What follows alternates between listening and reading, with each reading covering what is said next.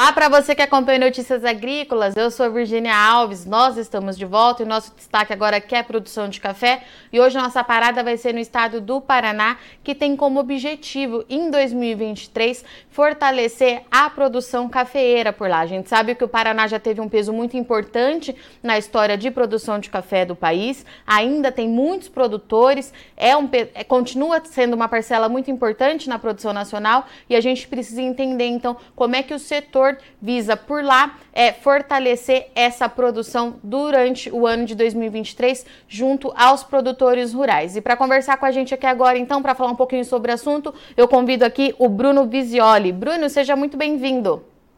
Muito obrigado, Virginia. Bruno, como eu disse aqui é, na minha abertura, nós estamos falando de uma região que já foi muito importante, principal região produtora de café arábica aí do país. E vocês soltaram, então, recentemente é, esse objetivo de, em 2023, é, alavancar, fortalecer essa produção no estado, né? Conta para mim por que, que vocês pensaram nisso, como é que a gente está hoje de produção no Paraná. Conta para a gente qual é o cenário de vocês. Então, é, o Paraná saiu de segundo maior produtor de café do Brasil e hoje está quase empatado com o sexto produtor. Nós saímos de 700 mil hectares e hoje o Paraná tem 33 mil hectares de área cultivada com café. Então, ela está de longe, é, ela está longe de ser a cultura mais importante do estado. Mas é, vale a gente destacar, Virgínia, que o café ele está inserido em regiões em que ele é muito importante no Paraná. Então, em parceria com o IDR, a FAEP, a FETAEP, é, instituições privadas e algumas prefeituras, nós passamos a discutir no ano passado um plano de revitalização. Isso foi encabeçado pelo IDR, ali de Londrina, que é uma referência em pesquisa de café no Brasil. E aí nós passamos a discutir o que, que fez com que a cafeicultura no Paraná decaísse. Então, lá em 1975, teve a famosa geada negra que devastou os cafezais do Paraná. É, outras culturas passaram a ser mais rentáveis e serem menos trabalhosas, que é o caso da soja, do milho, do trigo, aqui no estado e uma tendência social também, né? As pessoas deixaram de viver no campo e foram para a cidade. O pequeno agricultor, que é um perfil da agricultura cafeeira, ele saiu do campo e foi para a cidade, passou a arrendar a sua propriedade.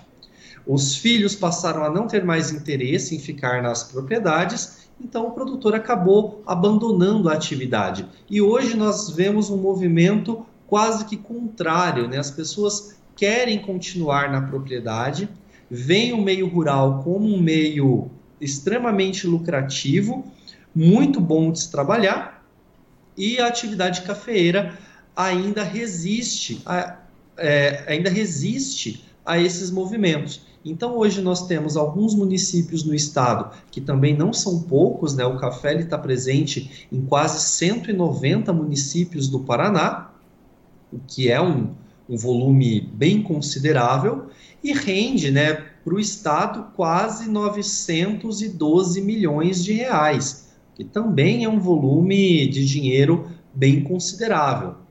Nós temos hoje é, cerca de 6 mil famílias que ainda mexem com café no Paraná. Então, o IDR encabeçou a discussão, nós compramos essa discussão também e pretendemos com isso é, burlar essas dificuldades que o café enfrenta no Paraná. E Bruno, você já trouxe para a gente um panorama é, do que fez essa produção mudar, né? Da gente pular lá da segunda posição é, para sexto no ranking, mas a gente está vindo aí dos últimos três anos de muita dificuldade, não só para os produtores é, do Paraná, mas para a cadeia cafeira de modo geral no Brasil. É, nesse período, né, quais são os maiores é, desafios no campo que o produtor enfrentou, o produtor aí do estado? Olha, tem vários, vários desafios que o produtor vem enfrentando, mas a mão de obra ela é um fator preponderante, a falta de mão de obra no campo e a mão de obra que tem cada vez mais cara, então ela impacta muito o custo de produção. O produtor de café hoje, né, tem um levantamento que nós fizemos quando estávamos fazendo o plano, que o produtor de café hoje no Paraná, ele tem em média 3 hectares. Então não compensa ele investir em maquinários e a mão de obra fica muito cara.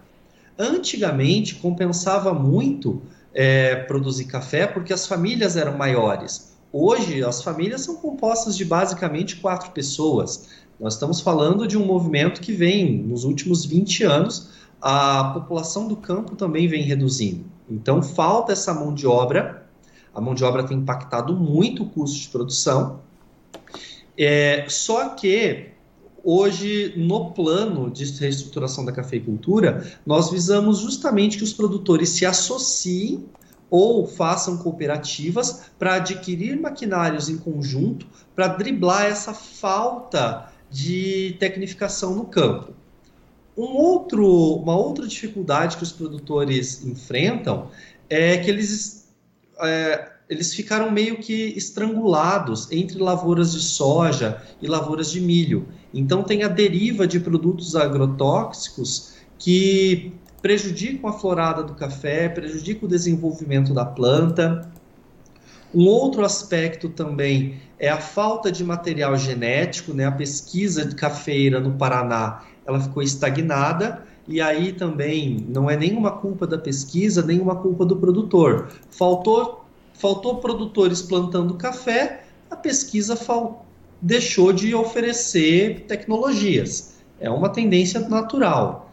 Deixaram de plantar, deixaram de ter pesquisa. Mas ainda o IDR no Paraná é um dos umas referências nacionais na cafeicultura.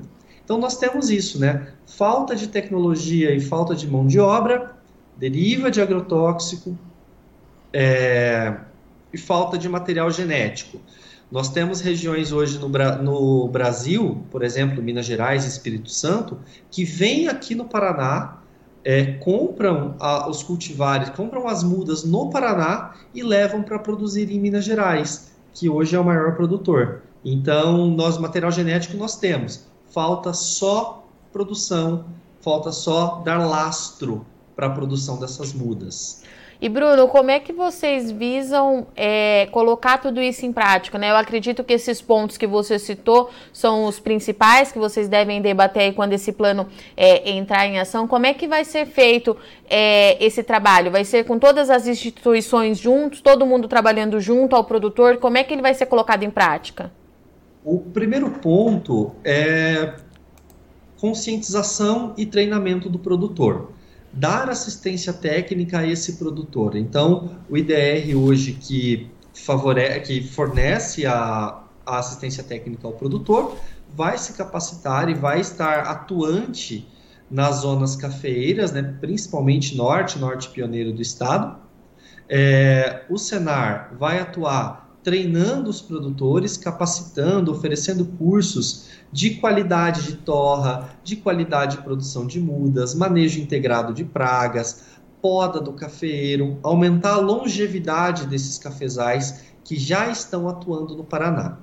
Uma outra questão que foi muito bem discutida no plano e é sim, o carro-chefe é que antes o produtor ele só produzia café. E nós sabemos né, que o café é uma cultura que produz muito em um ano e produz pouco em outro ano, chamada safra cheia e safra vazia. Essa safra vazia do café fez com que muitos produtores também deixassem de atuar. Poxa, eu vou ter lucro um ano, outro ano nem tanto, então é, nós vamos incentivar os produtores a diversificar a sua propriedade. Nós temos bons exemplos aqui no Paraná em que o produtor produz café, ele também produz goiaba, produz abacate, produz maracujá, é, milho verde, hortaliças. Para quê? Para que ele tenha uma renda extra. A atividade final dele vai ser café, mas ele vai ter uma renda extra ao longo do ano para que ele não seja tão impactado com a flutuação do preço. Também a gente vai atuar na, na negociação de preços do café. Hoje o café é cotado na bolsa, então ele tem uma flutuação muito grande. O preço hoje tá favor, está favorável, mas isso é sujeito a flutuações. Então, nós vamos é, tentar é, a manter esse preço mais estável. Como? Produzindo café de qualidade. O café hoje ele é remunerado pela qualidade que ele tem. Então, a, uma das metas do plano é que, pelo menos né, em 12 anos, 80% do café paranaense seja café do tipo especial. Sendo café especial, o produtor é mais bem remunerado por esse produto. E Bruno, tem uma outra meta também que eu estou com o plano de vocês aqui aberta, que é a questão de aumentar é, a área de cultivo no estado nos próximos 12 anos também, né? É um avanço significativo se ela se consolidar? É um avanço bem significativo. Hoje o estado conta com 30, cerca de 33 mil hectares de café e a meta do plano é aumentar pelo menos 5 mil hectares por ano durante 12 anos, o que dá 60 mil hectares. É, é uma meta bem aparentemente modesta, mas ela é uma meta bem real, visando que a gente vai estar nós estamos competindo com soja, com milho, com pastagens, trigo, né, que é bem forte aqui no Paraná. Então é uma meta bem real e não é competir ou tomar espaço dessas culturas, mas é fazer com que aquele produtor que já produziu café, ele volte à atividade cafeeira.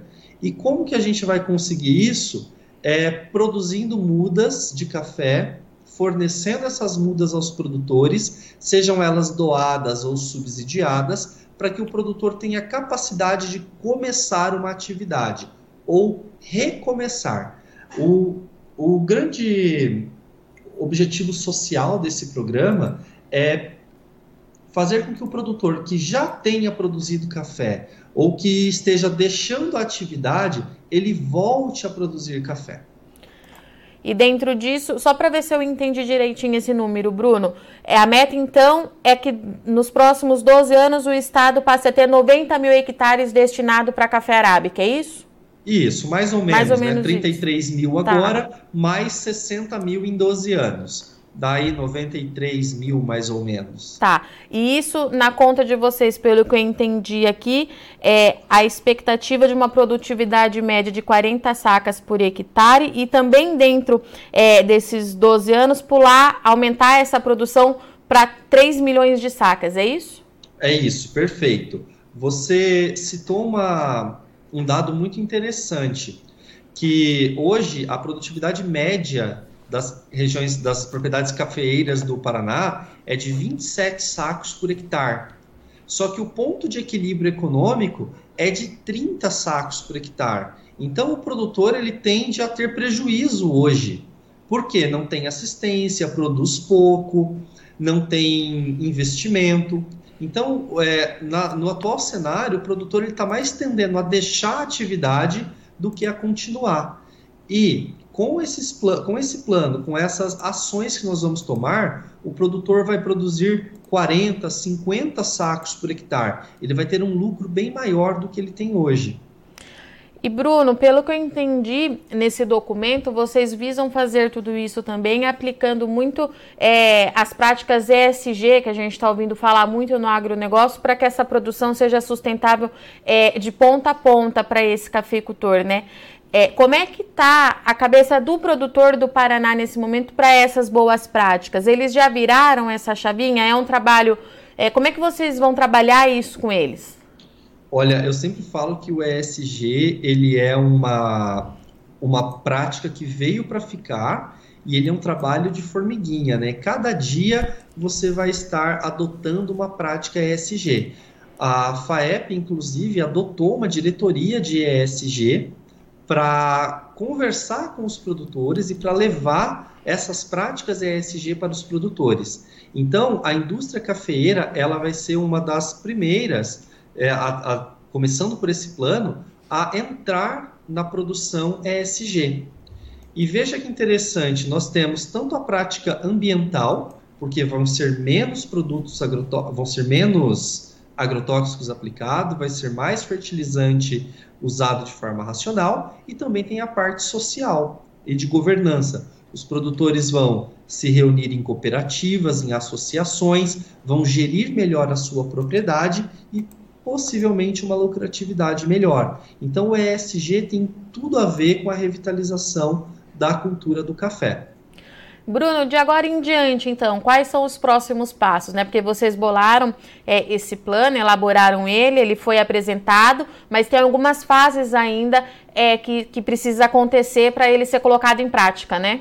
Sim, sim. Tem principalmente a parte burocrática. Precisa da aprovação do governo do estado, a assinatura do plano. Agora são trâmites é, administrativos e burocráticos para que o plano seja aprovado e para que ele se, e entre em vigor.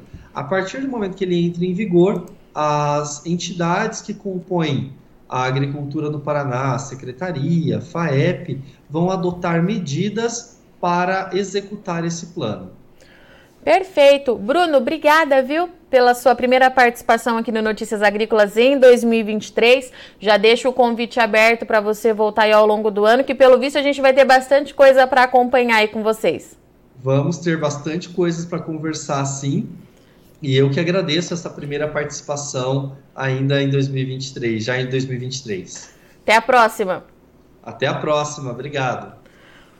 Portanto, continuamos então de olho na produção lá do Paraná, como o Bruno bem trouxe aqui para a gente o histórico, já foi um, um, estado de peso muito importante na produção de café do país. Viu o cenário mudar a partir de 75 com a geada negra, ainda tem pelo menos ali 6 mil famílias que cultivam café arábica no estado do Paraná e as lideranças lá do estado estão visando aí um aumento significativo nos próximos 12 anos, né?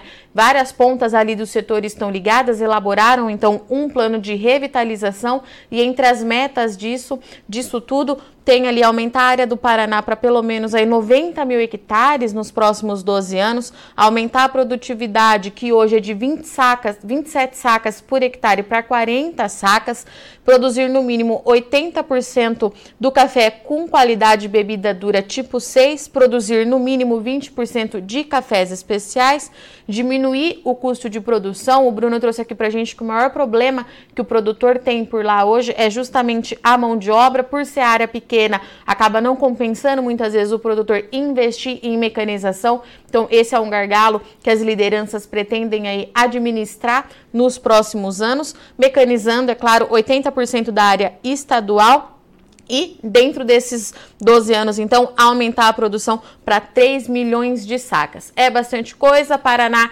tem aí, então um número ainda muito significativo de produtores na produção de café arábica, tem feito um trabalho muito interessante de qualidade. Alguns produtores vêm se destacando aí nos últimos anos, entregando bebida diferenciada ao mercado. Então a gente precisa dar uma atenção também lá para essa região para a gente ver como é que esse plano vai ser colocado em prática e como é que o produtor vai colocar isso em prática na sua lavoura para garantir mais rentabilidade. Bom, eu sou Virginia Alves, agradeço muito sua audiência e companhia, mas não sai daí com Notícias Agrícolas. Continua, já já a gente está de volta.